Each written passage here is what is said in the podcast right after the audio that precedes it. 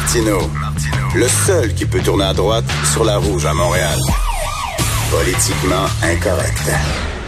Mais c'est politiquement correct de l'écouter. Les Américains, eux autres, ils l'ont l'affaire. On va en parler avec Luc La Liberté, analyste et blogueur, Journal de Montréal, Journal de Québec. Salut Luc. Oui, bonjour Richard. J'espère qu'en te levant ce matin, tu as pris ton gros verre de l'isole.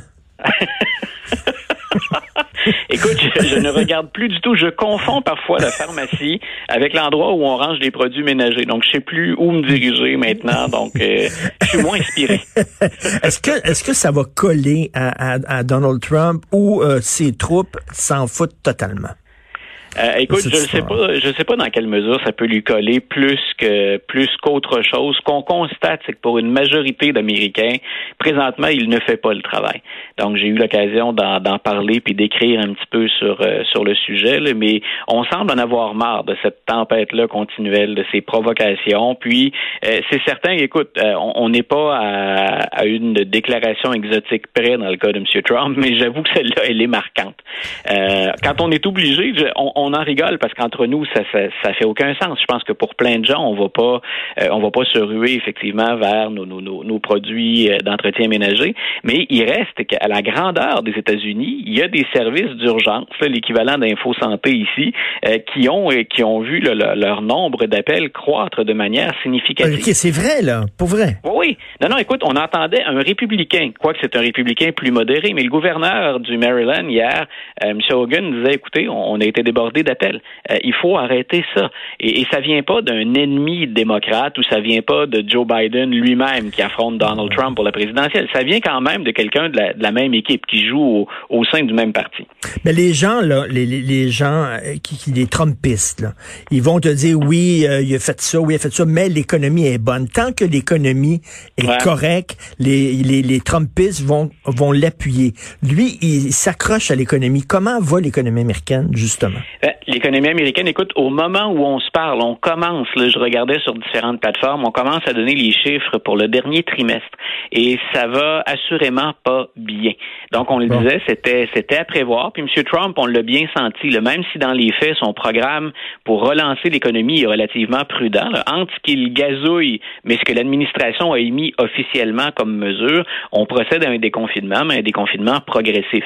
Mais, mais le président Trump, c'est clair, est très inquiet de l'économie. Même si on peut penser que ses partisans vont faire la part des choses en disant il peut quand même pas être responsable de la pandémie au complet, là, c'est quand même pas lui qui, ben est, on, on lui doit pas l'éclosion. Reste que quand un président est confronté à une crise, puis que son leadership est remis en question, et qu'en plus l'économie va pas bien, c'est, c'est pas favorable. On peut pas tourner ça positivement, peu importe l'angle sous lequel on peut. Quoi, quoi qu'en même temps, les Trumpistes vont dire ah, si l'économie va mal, c'est pas de sa faute, c'est à cause de la pandémie, c'est ça.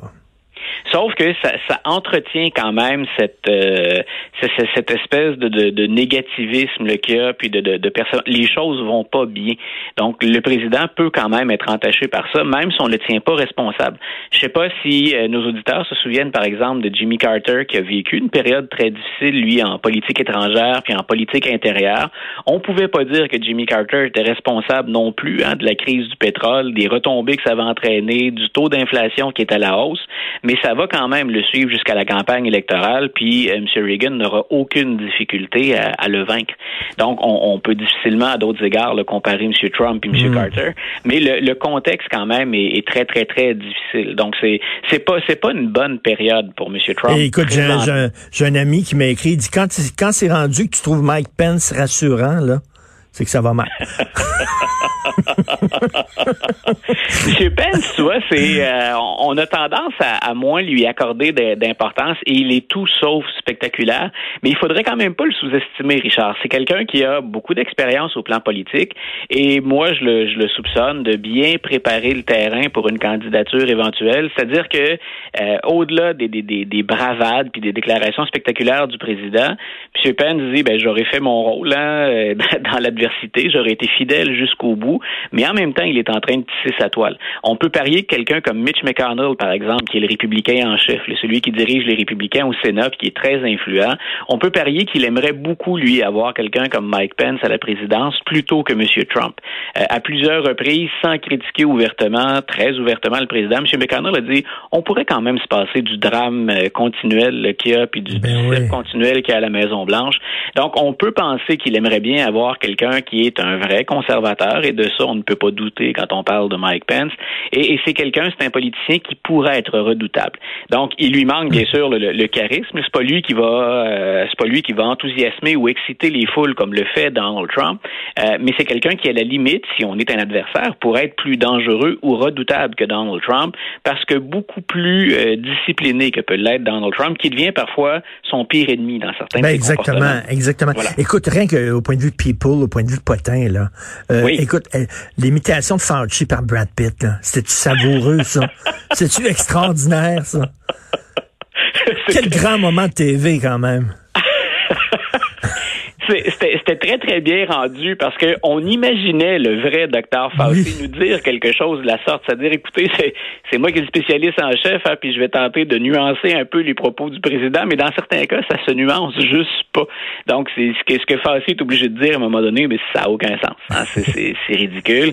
Puis Brad Pitt, bien sûr, qui, qui prend la peine à la fin, en, laissant tomber masque et perruque, grosso modo, de dire, ben, merci d'être là comme présence rassurante, hein, comme présence stable euh, au-delà du président Trump. Mais oui, écoute, j'ai apprécié le, clin d'œil énormément et j'ai pas pu m'empêcher de penser les spécialistes qui sont là pendant les conférences de presse, les Fauci, Burks et compagnie, ils font quoi quand ils arrivent à la maison à la fin de la journée? parfois, je me dis, ils doivent se pincer. Ce sont des gens qui fonctionnent avec euh, des, des, des, des modèles d'expérimentation. Ils sont excessivement rigoureux. On parle de sommité dans leur domaine.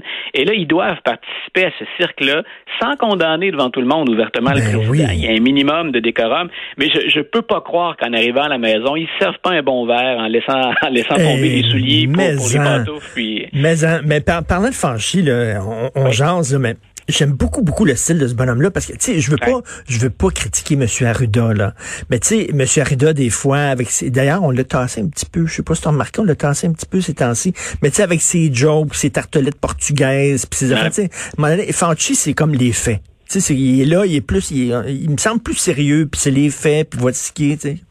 Il, il est pas là de faire du jasage. Monsieur Arruda, effectivement, là, on sent que ça, ça brasse au Québec parce que ben, il y a le, politique et la santé publique. Là, on voit de plus en mm. plus qu'il y a. Si on était très très unis puis qu'on sentait pas de friction au départ ou d'irritant, là, on sent qu'on est à sous-peser tout ça puis que ça va pas nécessairement toujours euh, main dans la main. Donc, je parle pas de grandes dissensions, mais puis Monsieur Arruda, il y a effectivement eu pendant très longtemps le côté très sympathique, le, le gars finalement, l'expert, mais avec qui on irait prendre un verre, celui qu'on aimerait bien fréquenter ou partager un café le matin. M. Fauci, c'est le grand-papa sage.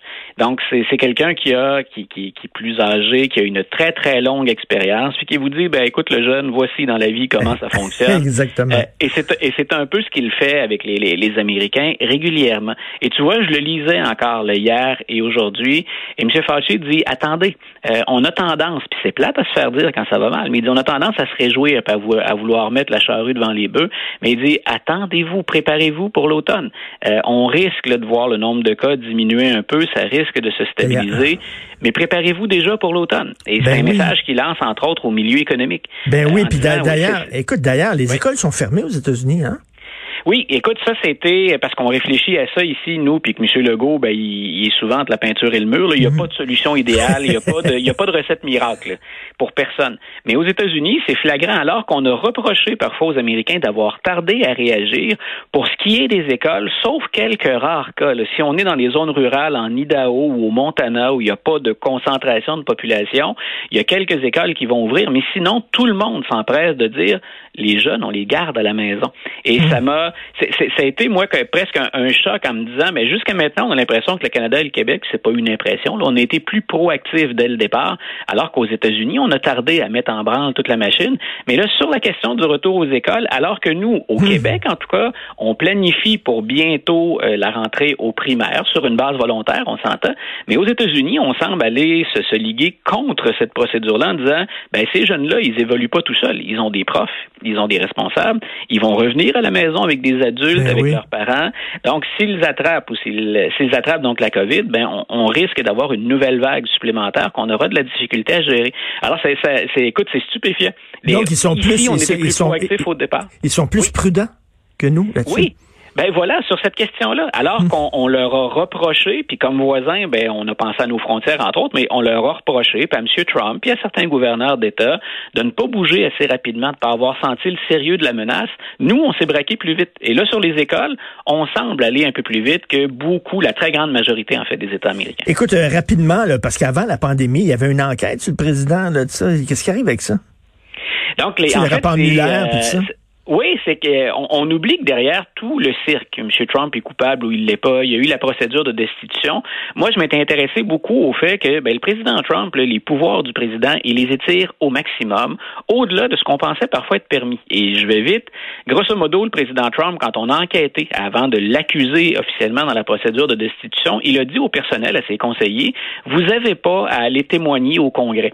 Et moi, j'étais de ceux qui étaient pas mal convaincus qu'on n'avait pas le choix, euh, que si le conseiller juridique du président a une assignation à comparaître, il doit aller témoigner devant les représentants qui l'ont invité. Euh, et il y a un tribunal déjà qui a dit non, nous on pense pas que ça doit se faire. Et ces jours-ci à Washington, on entendait la cause hier. On va déterminer dans la cour du district euh, of Columbia de la capitale nationale, on va déterminer justement euh, est-ce que le président peut comme ça, est-ce que l'immunité dont il jouit, ça s'applique aussi à ses conseillers. Et ça c'est majeur comme décision dans la séparation des pouvoirs ça veut dire que quand on enquête sur le président, le président aurait le droit, si on va de l'avant, de dire aux gens, vous témoignez pas, vous collaborez pas avec l'enquête du pouvoir législatif, qui est le, Congrès. Donc moi, j'ai hâte d'avoir la réponse, parce que M. Trump, il nous oblige souvent à relire les notes de bas de page, hein, des interprétations de la Constitution. Ben ça, c'en est une qui est majeure, pas juste pour M. Trump, parce qu'il va partir éventuellement cette année ou dans quatre ans, euh, mais ça va être majeur pour les présidents qui vont suivre. Et en terminant, c'est une suggestion de lecture aujourd'hui. Euh, écoute, on est en on est en période de récession économique aux, euh, aux États-Unis. C'est ce qu'on annonce pendant la journée d'aujourd'hui. Donc pourquoi pas euh, aller vers des des des, des chefs-d'œuvre de la littérature, des gagnants de prix Nobel? Pourquoi pas relire des souris et des hommes ou encore les raisins de la colère? les raisins de la colère de William Faulkner. Oui, voilà, on a Faulkner ou on a Steinbeck, donc on a deux géants, deux piliers de la littérature américaine. Euh, on va comparer d'ailleurs la période qui s'en vient avec ce qu'on a vécu dans les années 30 aux États-Unis. Euh, donc c'est magnifique, magnifiquement bien écrit. Puis en plus, ben, il y a un petit contexte historique pour nous récupérer pour la période actuelle. C'est parfait. Merci beaucoup, Luc. Bonne semaine. Bye. Bonne semaine à toi aussi. Salut.